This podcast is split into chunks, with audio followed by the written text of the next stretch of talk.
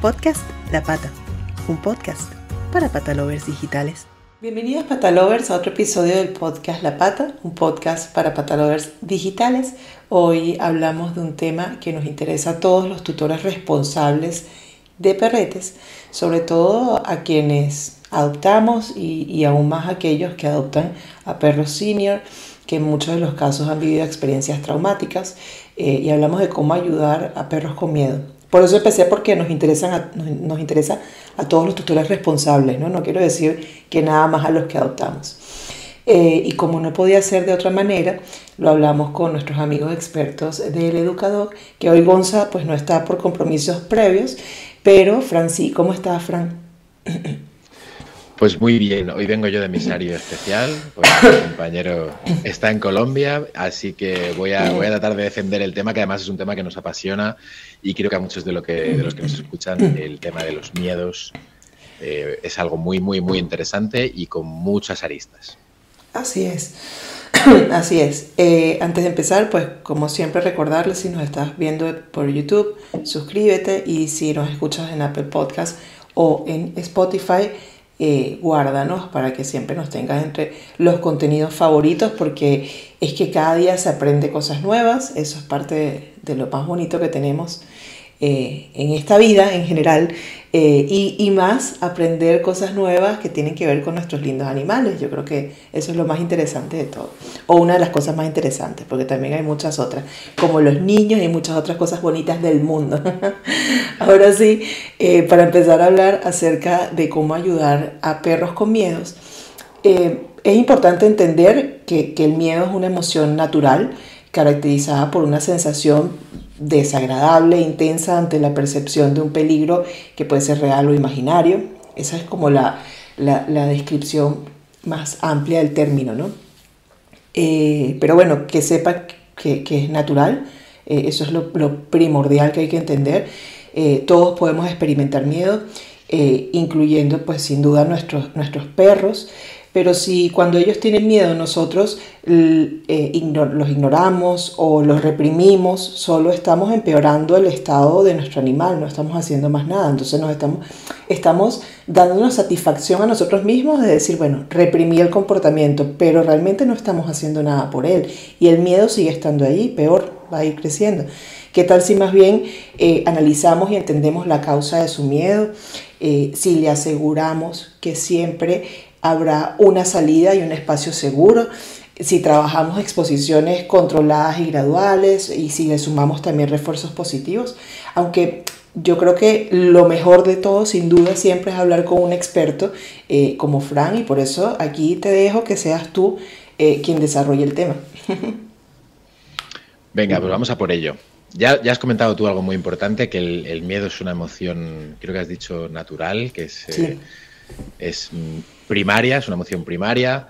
Además sabemos que, la emoción de miedo se regula eh, muy concretamente en la amígdala cerebral y además también decir que es una emoción necesaria, es decir, necesitamos experimentar esa sensación desagradable ante peligros reales o imaginarios porque si no la experimentásemos eh, tendríamos un problema. Tendríamos un problema nosotros, tendríamos un problema nuestros perros, porque no seríamos capaces de evaluar dónde podemos eh, hacernos daño o dónde podemos detectar un, peligro concreto. Con lo cual, el primer paso cuando hablamos de los miedos es desmitificar esta parte de hay que quitar los miedos y hay que quitarle tal. No, los miedos son normales y tú tienes miedo todos los días de ciertas cosas. Lo que, lo que hay que diferenciarlo es de la gestión o la estrategia que tienes para afrontar esa sensación y el cómo has aprendido o el cómo te han guiado o qué experiencias has tenido previamente para afrontar situaciones, situaciones similares.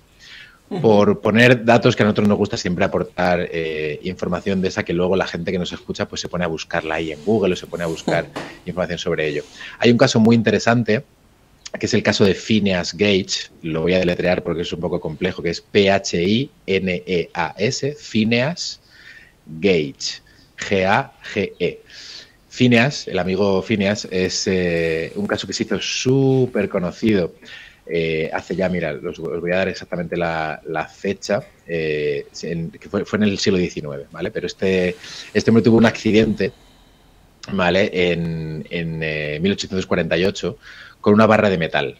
¿Vale? Estaban, estaban construyendo un ferrocarril y en Estados Unidos tuvo un accidente con una barra de metal y le, atravesó el cráneo.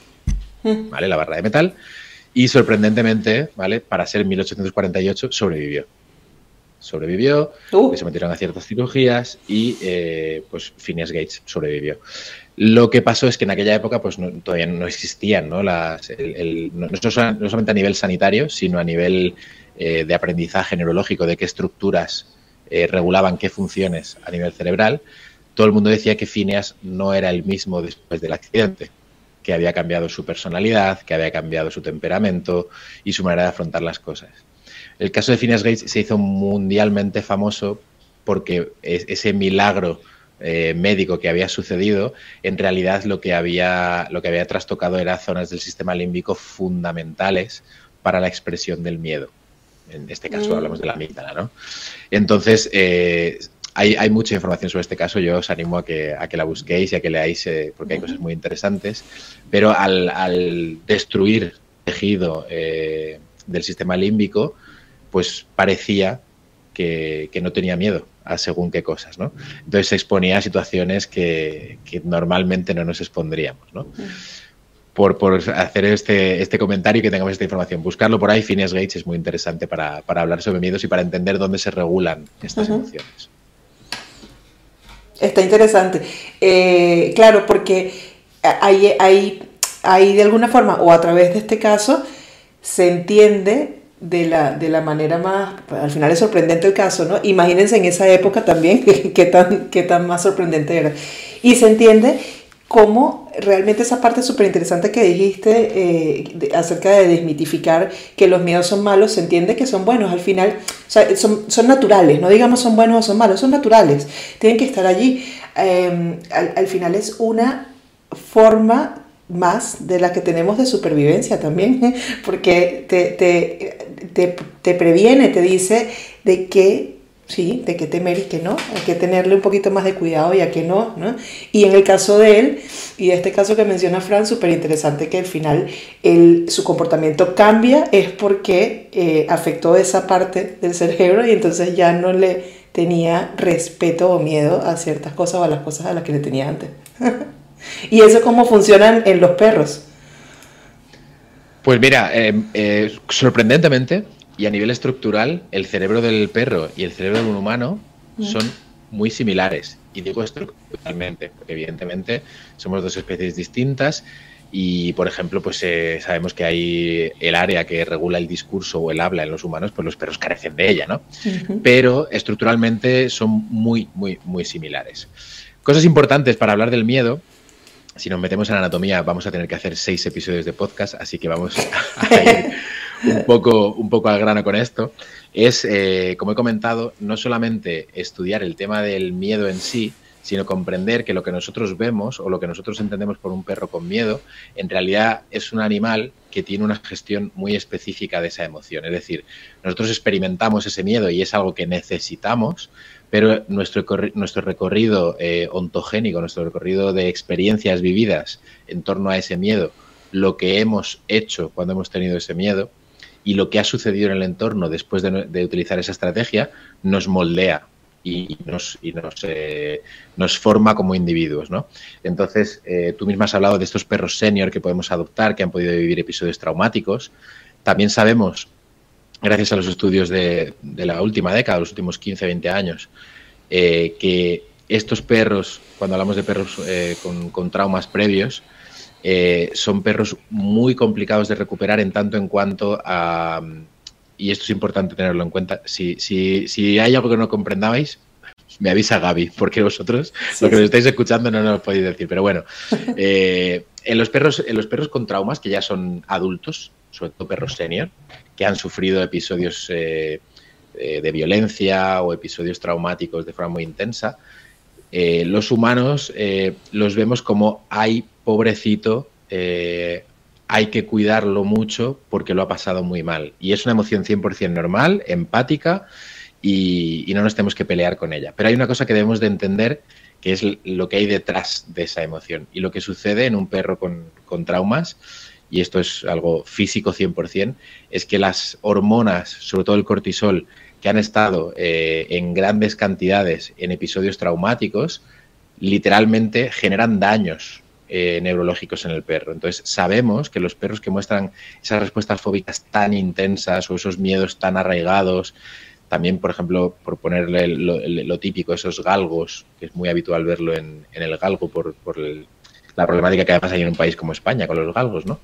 Eh, son perros que tienen una recuperación mm, muy lenta y además tienen una recuperación con, un objetivo ah, que no puedes evaluar al principio. Es decir, ese perro va a mejorar, sí, pero si en tanto en cuanto haya estado expuesto a muchísimos episodios traumáticos y haya pasado mucho tiempo durante esos episodios traumáticos, has de saber que hay ciertas sustancias, y he nombrado por decir una el cortisol, que literalmente eh, daña cuando se producen grandes cantidades, sobre todo neuronas del hipocampo.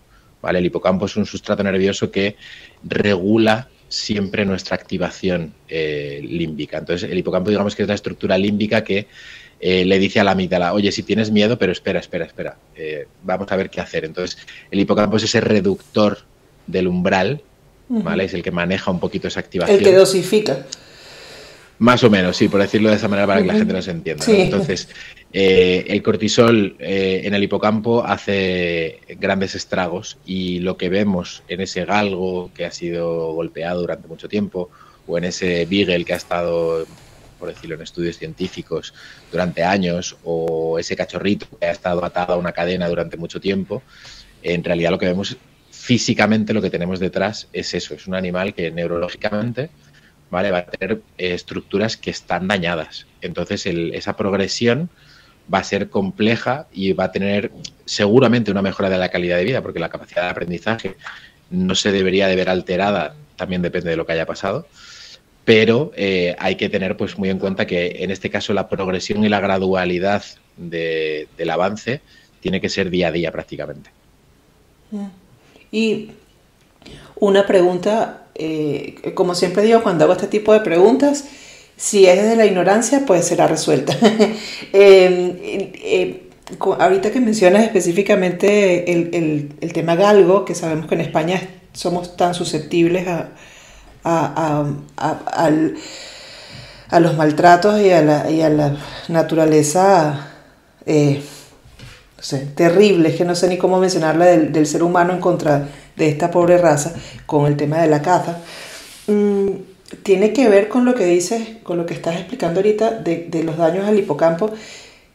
Tiene que ver el, lo que uno ve, lo que uno ve en el, en el parque, en la calle, con, con la mayoría de los galgos ese comportamiento que tienen, que están, ellos son como, como ellos con sus tutores, pero ellos no, ellos nunca van a venir normalmente, van a venir a olfatearte, ni a, ni a olfatear al perro, sino ellos van como ellos, y entonces muchas veces, claro, se habla del carácter que tienen, que es como más, más, más retraído, más, incluso se habla de que son miedosos a muchas cosas, por ahí, pero yo lo digo de forma muy coloquial, por eso digo, tiene algo que ver, ha cambiado la raza, las características, eh, más allá del, individuo, las características de la raza, ha cambiado por, tantas generaciones que, los han traumatizado y todo lo que ha pasado allí, o no, o son, eh, o es desde la ignorancia que lo pregunto.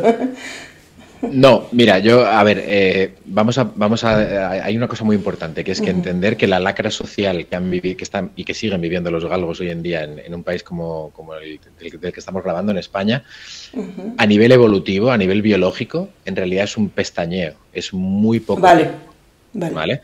Entonces, si, si esto se prolongase, vamos a cruzar dedos y hacer todo lo que podamos para que no, durante, no sé, siglos, podríamos llegar a filogenéticamente modificar eh, una especie. Pero a nivel evolutivo es un pestañeo, ¿vale? Es, muy poquito. Lo que sí que nos ocurre es que eh, nosotros mismos, ¿vale? Ontogénicamente hemos visto muchos casos en, a lo largo de nuestra vida en los que un galgo ha sido maltratado, un galgo ha sido recuperado y luego muestra esos miedos y, vemos cómo le cuesta eh, reintegrarse aunque el entorno sea favorable. ¿no? Entonces, tenemos este sesgo en realidad en nuestra cabeza cuando vemos un galgo. Y la, muestra está en que eh, nosotros, pues, eh, por suerte, cada vez tenemos más gente que, que adopta galgos y que, y que se preocupa por esto, pero también hemos visto mucha gente que tiene un whippet o un galgo desde cachorrito. Sí. Desde muy cachorrito, ¿vale?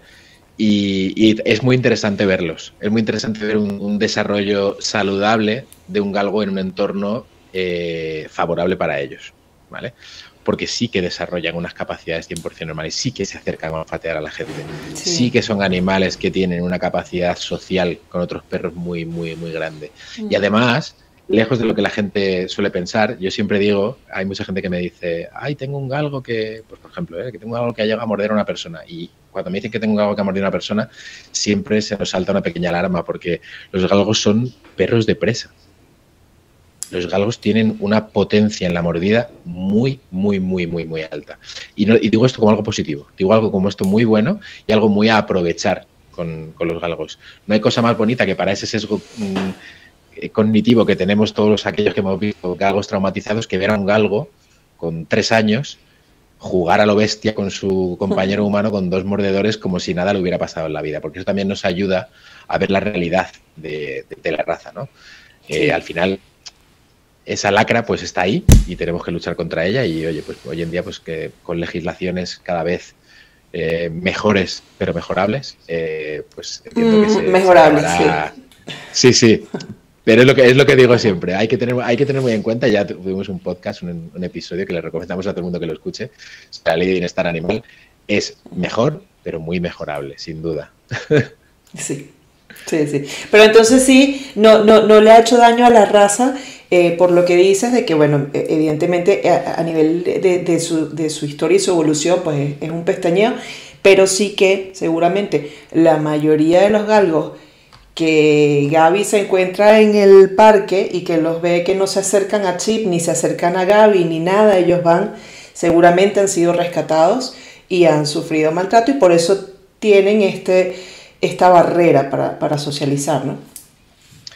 Muy probablemente. También existirán galgos que sean más tímidos. Sí, sí, sí, también, exactamente, al igual que, o sea, si hablamos de un perro tímido que no se acerca a otros y que no existe a priori una, lacra social de maltrato o un recorrido de maltrato, es el perro de aguas, por ejemplo. Ah, también, sí. No, a, día de hoy pues, no existe una lacra que esté machacando a los perros de aguas y, son, y son animales extremadamente introvertidos con desconocidos. ¿Vale? Entonces, pues ahí lo tenemos. Y también vas a ver perros de agua que son que les da igual conocer a, cualquier persona, ¿no? por lo cual los miedos ahí no, no, no podemos, eh, eh, digamos, generalizar esto con el tema de los galgos. Claro, vale. Em, ah, yo creo que sería muy útil, igual tú, tú le das el ritmo a este episodio, pero sería muy útil. Yo siento que hay como hay tanta desinformación y normalmente también, eh, eh, siempre lo hemos dicho, ¿no? En el, en el, mundo digital en el que vivimos, pues es muy fácil conseguir información, pero qué difícil se nos hace eh, fijarnos en las fuentes.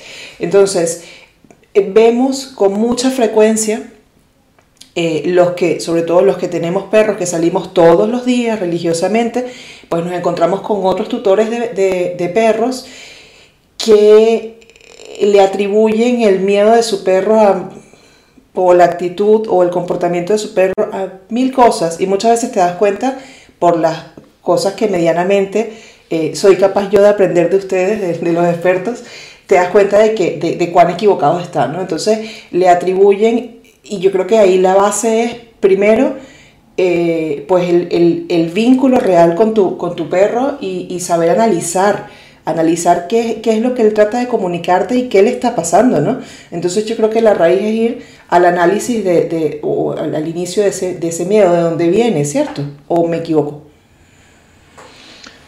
A ver, hay, hay mucha desinformación, sin duda. Y mm. la, casuística, pues hay que, hay que estudiarla, eh, yo creo, de la siguiente manera. Vamos a hacerlo de la siguiente manera para que la gente que nos escuche pues se lleve algo operativo. Como dice mi compañero Gonzalo, ¿vale? que seguramente se está pasando súper bien en Colombia y al cual le tengo mucha envidia y se lo lanzo desde aquí, eh, el miedo te predispone para hacer tres cosas fundamentalmente. Atacar, huir o hacerte el muerto. ¿vale? Él lo dice de esta manera para que sea coloquial. En realidad hay mucha información aquí detrás, pero lo que quiero es que la gente se lleve algo operativo de, escuchar este, este episodio. Entonces, el miedo te predispone para hacer estas tres cosas, ¿ok? Eh, ¿Cuál de estas tres cosas vas a elegir cuando tienes miedo y eres un perro? Va a depender de muchísimas variables, muchísimas variables, pero hay una variable que todo lo que nos están escuchando deberían de trabajar porque de, del, del, trabajo y el entrenamiento de esa variable va a depender en muy mucha, mucha medida lo que le va a pasar a tu perro en el futuro, que es el manejo. Es decir, ¿qué haces tú cuando tu perro tiene miedo? ¿Ok? Entonces, generalmente, la primera respuesta de un perro cuando experimenta miedo, ¿vale? Y digo generalmente porque no tiene por qué, pero la, primera elección suele ser tomar distancia, suele ser huir, suele ser... Y cuando digo huir, entendamos huir. O sea, puede ser que simplemente voltee la cara y continúe, puede ser que coja una distancia abriendo una curva o puede ser que salga despavorido de eso que acaba de, ver o de escuchar, ¿vale? Pero aquí lo importante eh, no es achacar al perro ese, ese, miedo, ay, lo que ha hecho, o ay, ha oído, o ay, ha cogido distancia, sino qué haces tú, ¿vale? Para eh, tratar de brindarle o de guiarle en cuál es la estrategia adecuada, porque muchas veces... Ese, y ahí Dime. No, no eh, perdón que te interrumpa, pero es que ahí es fundamental, porque ahí vemos muchas veces que tampoco la, la, la, salida es traerlo y, y, no tienes que enfrentarte a esto, porque eso lo vemos y lo vemos a cada rato y uno no puede decir nada, pero, pero que está muy mal. Está muy mal. Tú piensas, Gaby, que si tú tienes miedo a, yo qué sé, aracnofobia, a, a, las culebras, yo le tengo pavor a las culebras, pavor, me puedo desmayar. Perfecto. Perfecto. Imagínate que a mí me pagan un millón de euros para quitarte o ayudarte con tu, con tu problema con las, con las serpientes, ¿vale? Lo último que yo haría, ¿vale? Es decirte, Gaby, que no pasa nada, que tienes que estar aquí a mi lado, ven, si las serpientes no hacen nada. No sirve de nada, porque a ti te dan miedo las serpientes. ¿Vale? Entonces, que yo te diga y te convenza y te traiga y te tal y cual, no sirve de nada, te da miedo las serpientes. Entonces, tú vas a, vas a optar por una estrategia que probablemente, va a depender de tu, experiencia previa, va a ser tomar distancia de ese estímulo, porque entiendes que tomando distancia reduces la posibilidad del peligro, ¿vale? Claro. Entonces, con un perro, luego si quieres vamos a tu problema con las serpientes, ¿vale? Pero con, un, perro el, el manejo y es vital en este momento. Y cuando me refiero a manejo, voy a poner una cosa muy concreta, que es el uso de la correa. Mm. ¿Vale? Es qué hago cuando tengo a mi perro con una correa o qué correa utilizo o qué puedo hacer yo en ese momento. Bien. Eh, el gran error aquí es limitar la primera expresión de miedo. Es decir, si el perro coge cierta distancia de ese estímulo, ¿vale? Deberíamos de acompañar esa, esa primera estrategia. ¿Por qué? Porque si el perro entiende que ha tomado cierta distancia de ese estímulo y pasó, se fue, seguí caminando, no pasó nada. El aprendizaje es muy sencillo. El aprendizaje es, he tenido esta opción, la he utilizado, todo ha ido bien. ¿Vale? Cuando el perro empieza a tener esa experiencia, ¿vale?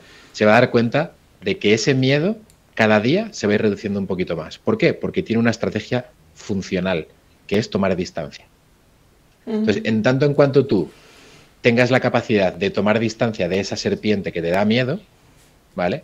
Si esa, esa, esa, estrategia se va, se va dando y ese entorno te va dando respuestas favorables, es decir, cada vez que veo una serpiente simplemente voy, hago una curva y sigo mi camino, todo me va bien, es posible que eventualmente veas una serpiente y digas, vaya, ¿cuántas serpientes hay aquí?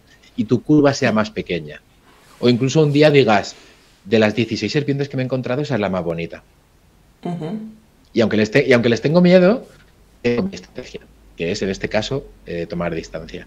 El gran error viene cuando limitamos esta primera expresión de miedo y eh, acortamos la correa, les hacemos pasar cerca de eso diciéndole, ves, si no pasa nada, es solamente una bolsa de basura en mitad del parque. Y eh, tratamos de algo que para nosotros es 100% comprensible, como puede ser una bolsa de basura movida por el viento, ¿vale? Tu perro está súper agobiado porque no sabe lo que es. Entonces limitamos, cortamos la correa, ponemos una presión muy intensa. ¿Por qué? Es un error. Porque si mi primera opción, que era tomar distancia, me la limitas y no me dejas eh, ver si funciona, voy a utilizar la siguiente. Que la siguiente es, si yo no puedo tomar distancia, voy a intentar que sea el estímulo que me da miedo el que tome distancia de mí. ¿Cómo? Montando una respuesta reactiva, montando una respuesta eh, de defensa, Entonces voy a intentar que ese estímulo que me está generando esta emoción sea el que tome distancia. En el caso de los perros, los comportamientos, muchos, muchos de los comportamientos reactivos y agresivos se construyen de esta manera. Se construyen con un, manejo muy regular de la correa. ¿Vale? De alguien que no le deja a su perro tomar cierta distancia, le obliga a pasar 5, 6, 7 veces por un sitio determinado o, por, o a un parque de perros o vivir una situación concreta o ver a alguien que, yo qué sé, que lleva algo extraño en la cabeza y le, no pasa nada, mira, si solamente un sombrero. Y nuestro perro aprende enseguida a ladrar a las personas con sombrero, a montar una respuesta muy intensa a, ese tipo de personas, ¿no? Y lo vemos mucho. El otro día, por poner un ejemplo, hice una valoración de una, de una pastor belga malinois eh, cruzada con Podenco y, fue muy graciosa la valoración.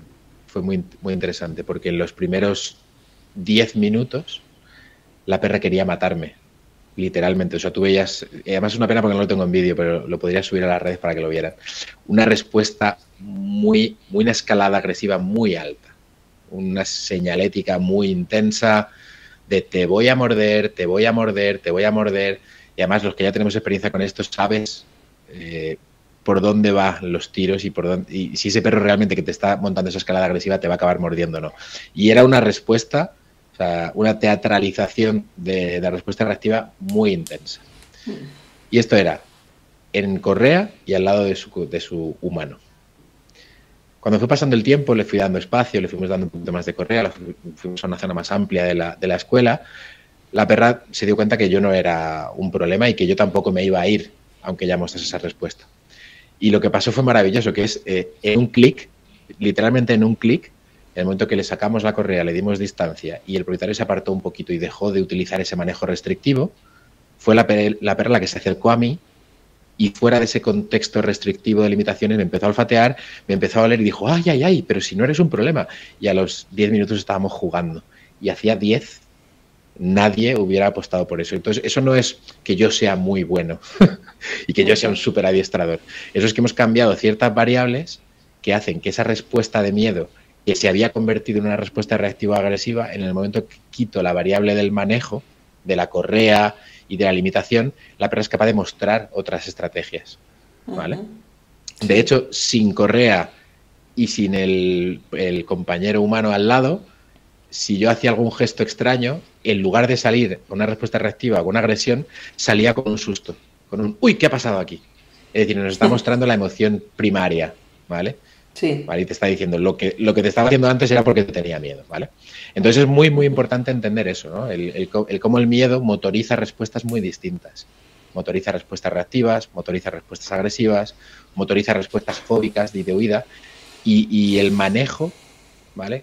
El, cómo llevamos la correa, el cómo caminamos, dónde nos ponemos, qué le pedimos a nuestro perro, todo eso influye y determina 100% eh, la estrategia que mi perro utiliza y en la que mi perro aprende de cara a la siguiente eh, repetición o al siguiente evento en el que, en el que sienta miedo.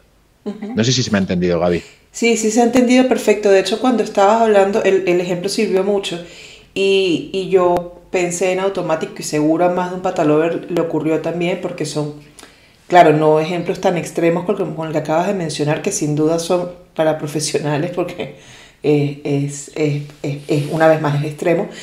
Eh, pero siempre vemos casos eh, y, a mí se me vino a la cabeza uno, que es otro ejemplo, que tiene que también ver con la buena gestión de, la humana en este caso, porque, porque es una señora. Y nosotros en el, en el parque de al lado de casa, es un muy buen parque porque no es uno de estos parques que tienen pipicán, sino es, es muy amplio, primero.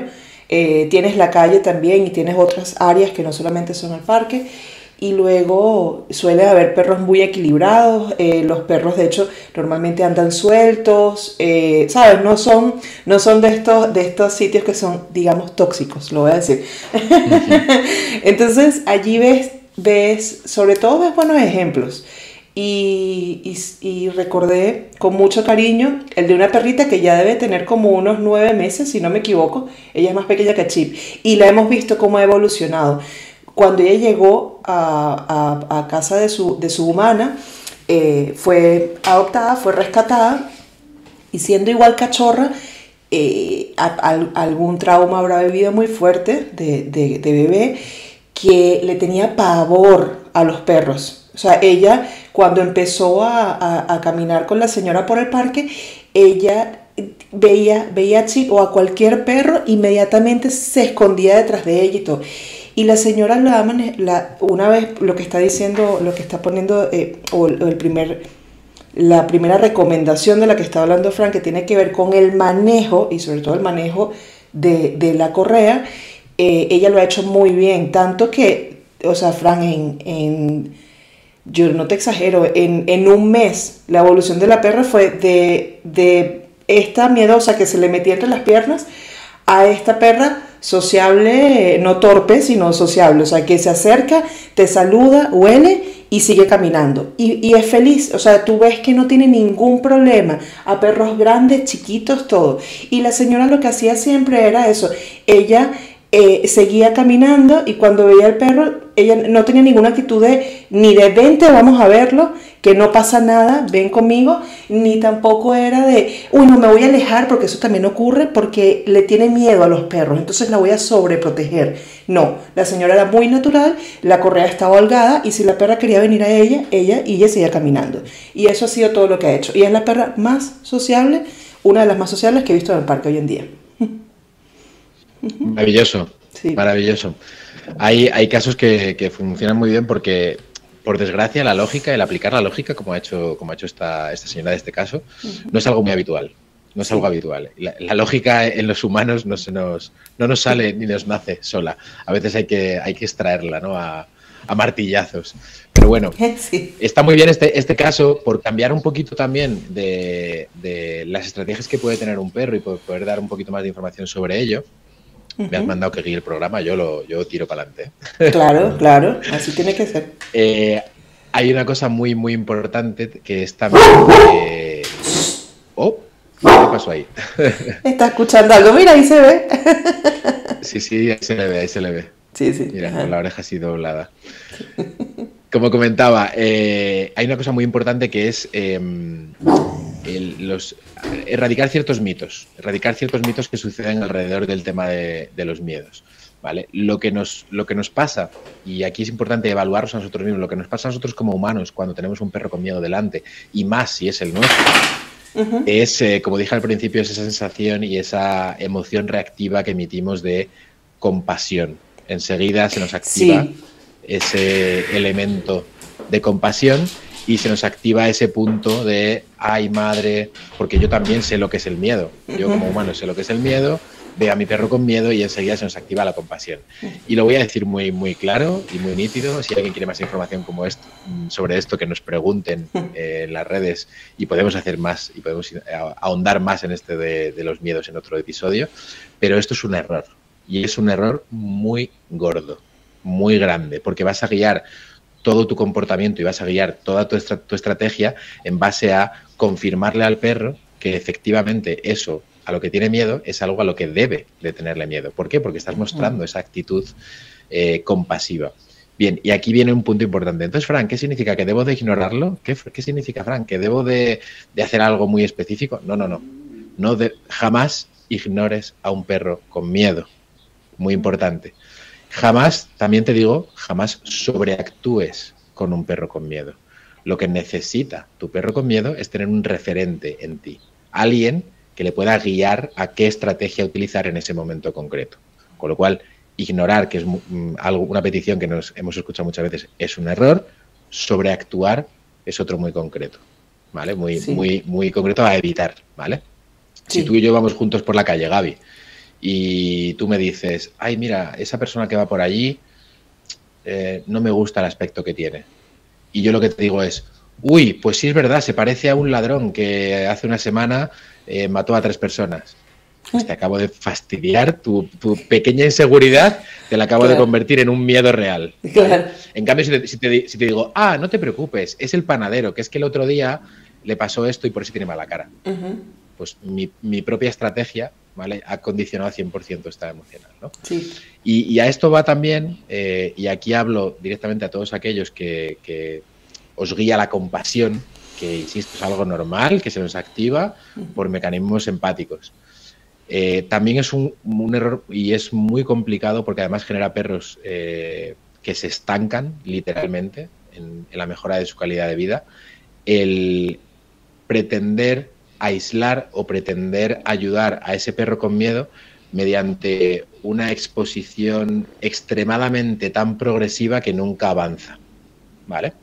Entonces, eh, y por ejemplo, yo os pongo el ejemplo, mira, tengo, la tengo aquí abajo, la mía no se ve, está debajo de la silla. Esta que tengo aquí debajo, Border Collie, en, episodios anteriores hemos comentado sobre el tema de las sensibilidades. Cuando era muy, muy, muy pequeñita, si escuchaba ruidos muy fuertes, un cristal que se rompía, una tapa de contenedor que se cerraba, el viento, se asustaba muchísimo, muchísimo. De hecho, incluso en casa, si escuchaba un golpe fuerte, se metía debajo de la cama corriendo. ¿vale? Buscaba siempre un, espacio de referencia. Si yo hubiese actuado eh, en base a, ay, pobrecita, tengo que intentar evitar que escuche todos esos ruidos y tengo que hacer para, por ir a sitios en los que no escuche nada nunca, hoy en día tendría una perra de 13 años que tiene miedo a todo y que no la puedo llevar a ningún sitio porque cada vez que vaya yo a ese sitio, pues sigue sin gestionar ese problema. ¿Habría ganado algo en calidad de vida? No, porque tendría un animal que ha pasado 12 o 13 años de su vida mm, evitando todos los conflictos. Entonces, y esto lo dejo una pincelada y no profundizo, ¿vale? Que si no entraremos en un debate muy grande. Es muy, muy importante aprender a gestionar aversivos por parte de un perro con miedo. Es decir, un perro con miedo lo que necesita no es que le aíslen de los problemas, necesita que le presenten problemas en una medida que él ¿vale? tenga estrategias para solucionar. Y necesita que eso sea, voy a atreverme a decir esto, diario. Porque un perro con miedos que no resuelve problemas diariamente es un perro que está perdiendo un día para mejorar su calidad de vida y que cuando haya pasado X tiempo, esos problemas que hace un tiempo eran un problema grande, ahora se los quite de encima con un manotazo. ¿Vale? Entonces, es muy importante. Y cuando digo la gestión de aversivos, igual hay gente echándose las manos a la cabeza. Cuando digo gestión de aversivos, puede ser desde ruidos muy intensos o manipulaciones muy fuertes hasta pequeños problemas como pasar por una puerta que está entreabierta, eh, caminar por debajo de algo que me aparece, una textura concreta, un premio muy suculento en una zona a la que no tengo acceso sencillo. Es decir, hay millones de problemas que un perro se le puede enseñar a resolver. Con lo cual, un perro con miedo sin duda tiene que tener un compañero al lado que lo que haga es ponerle problemas que él pueda solucionar y que cada día sean más complicados.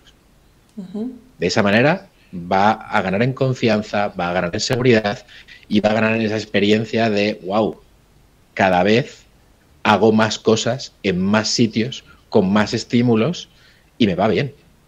Sí. ¿Vale? Por eso es muy importante que aprendan a gestionar aversivos. Tú sales a la calle y probad hacerlo, salid a la calle y contad los estímulos que tenéis en la calle, en una ciudad, en un minuto. Sí, claro. Y, te das cuenta cuando son, si lo tienes desde cachorro, que es cuando ellos están descubriendo las cosas por primera vez. Eh, nos pasó a nosotros con él, tal cual, en un minuto.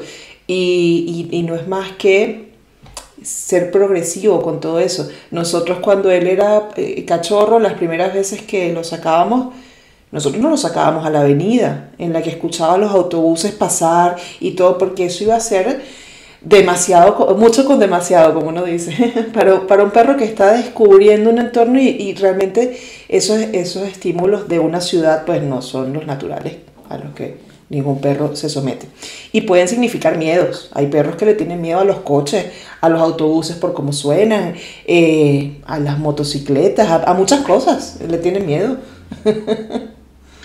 Sí, sí, sin duda. Ya te digo, la clave, y esto va sobre todo para gente que vive en entornos urbanos con muchos estímulos, como tú decías, la clave, si tu perro tiene miedos, sea como sea, sea que es un cachorrito y acaba de experimentarlo, o sea que es un perro que viene eh, de una adopción y de una etapa anterior distinta o incluso traumática, la clave de esto es eh, intervenir.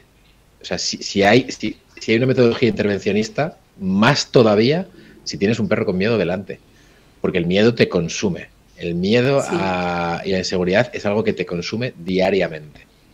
¿Vale? Entonces, si diariamente experimentas eso, literalmente estás perdiendo años, no solamente calidad, sino años de vida. ¿Vale? Entonces, todos aquellos que nos escuchen y tengan un perro con miedo, que no lo duden. Buscad a un profesional, a alguien que nos ayude, ¿vale? Porque necesita, necesita mejorar en su calidad de vida. Sí, sí, sí. Y sobre todo eso, que, que muchas veces, y es normal por, por la, la, empatía, que, que, ese instinto nos da a, a, como tú dices, a sobreactuar. Y eso lo vemos en, en eh, de muchas maneras y sobre todo yo lo veo en la sobreprotección, porque entonces dicen, no, porque como le tiene miedo a otros perros, lo llevo en brazos todo el tiempo. Entonces dices, pero, pero no es un perro. O sea, realmente lo que tienes ahí no es un perro, estás consciente de eso. Entonces, y de hecho, esas son cosas de las que siempre hablamos y siempre eh, criticamos desde el punto de vista constructivo y positivo, como, como solemos hacer en este podcast. Eh, y ahí vamos con otros temas relacionados como la humanización, como, o sea, que tú tienes que darle vida de perro a tu perro.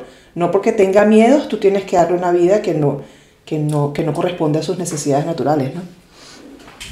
Sin duda, y para, para los que nos estén escuchando, ya han escuchado que ha comentado Gaby, muy importante para los perros con miedo, todo esto que decimos de dotarle de estrategias y demás, hacedlo siempre en un contexto en el que los dos os sintáis seguros antes de exponerlo a ese eh, contexto en el que sí le da miedo. Si tienes un perro que tiene problemas con los estímulos de la ciudad, tú vas a entrenar desde una respuesta al nombre, desde una llamada, desde un eh, siéntate un momento aquí. Es decir, todas las estrategias que tú quieras eh, gestionar con tu perro, has de hacerlo siempre en un contexto neutro, en un contexto en el que ambos os sintáis seguros, que conozcáis qué es lo que, lo que le estás pidiendo, que el perro lo que, entienda lo que tú quieres de él para luego, cuando lo pongas en un contexto en el que el perro sí que tenga miedo, el perro pueda tirar de esa estrategia, la conozca y ahí darse cuenta que el entorno favorece. ¿Vale? Que, cuando haces esto que te he enseñado fuera de contexto y lo haces dentro del contexto, solucionas tu problema. ¿vale? Ya te digo, en el, tema de los, de los, perros con miedo es eh, fundamental el manejo, fundamental cómo llevas la correa, qué haces con la correa, etcétera. Eh, es, muy habitual cometer muchos errores que nos llevan a montar luego ya comportamientos reactivos o agresivos, eh, motorizados por el miedo a través del manejo. Muy, muy habitual.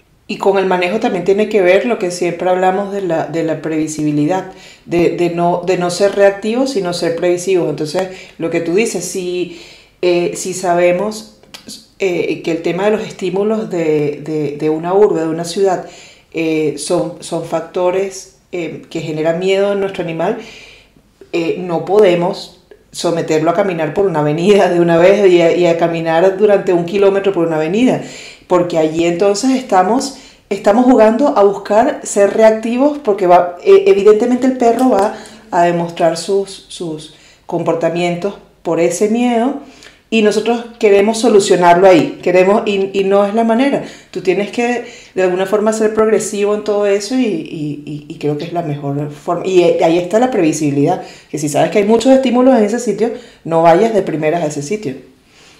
Sin duda, sin duda. Eh, de hecho, nosotros una cosa que hacemos con, cuando trabajamos con perros eh, con respuestas fóbicas muy intensas, ¿vale? Aquí ya no hablamos de perros con miedo, es el tema de la previsión de lo que va a pasar.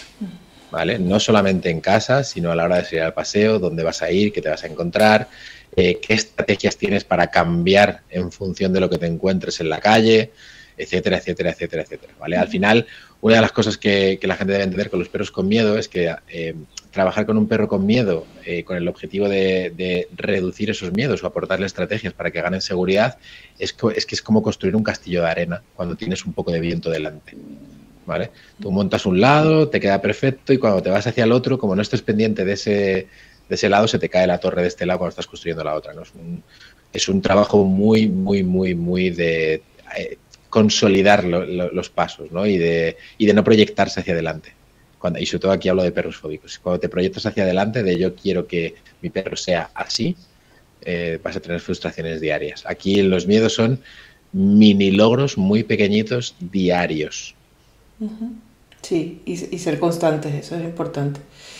Yo, no sé si quieres agregar algo más también para ir cerrando ya, porque tenemos bastante tiempo de este episodio y creo que ha estado bien enriquecido. Yo creo que lo que podemos agregar es que podemos hacer otro episodio de miedos, podemos hablar de técnicas más específicas, de otro tipo de miedos y demás, porque ya tenemos uno de petardos, creo que hablamos por ahí, de, del tema de los ruidos. Sí, sí. Y, creo que más adelante pues eh, podemos hacer otro, o sea que lo que nos están escuchando los patalovers, si quieren preguntarnos sobre este tema y que tratemos algo en específico, ahí tienen nuestras redes para hacerlo. Sí, así es, como, como siempre les decimos. Además que de cada tema, eh, ya en, imagínate, la tercera temporada que se dice fácil, pero bueno, y, ya tantos, eh, son tan amplios y hay tantas cosas que decir que de hecho hemos tratado eh, aristas del mismo tema en diferentes episodios, así que con este de los, de los miedos pues también puede ser así. Y sobre todo porque también eh, eh, la, la, la, profesión, los estudios van, van cambiando, se va actualizando y también pues vamos descubriendo nuevas cosas cada año, ¿no? Eso también creo que es un factor fundamental aquí. Y nuevas herramientas, que al final creo que siempre es lo que tratamos de enfocar aquí en el podcast La Pata. Entonces, nada, como siempre, gracias Fran por estar con, con nosotros. Eh, estoy segura que los patalovers se disfrutaron un montón este episodio y les va a servir. Fue muy útil. Fue, no, no, estabas asustado en algunos, en algunos momentos por si se iba a entender, porque muchas veces se habla de muchos tecnicismos, pero sí, lo hiciste de una forma súper didáctica, práctica. Genial, me alegro que se haya entendido porque a veces me, me, me enrollo con las persianas, así que nada, si uh -huh. haremos cosas más, más específicas y más concretitas para dar Sí. Pero bueno, creo que ahí va un, un, buen paquete de información. Sí, así es. Muchas gracias y patalovers, pues recuerden que si nos están viendo por YouTube, por favor suscríbanse, que es la forma también de apoyar a estos humildes creadores de contenido que están aquí, que hacen este podcast con tanto cariño. Eh, y si nos escuchan por Apple Podcast o por Spotify, pues también denle a guardar y, y nada, y díganos también cualquier tema o cualquier sugerencia, cualquier comentario o pregunta. ¡Chao! Un abrazo, chao. Podcast La Pata, un podcast para patalovers digitales.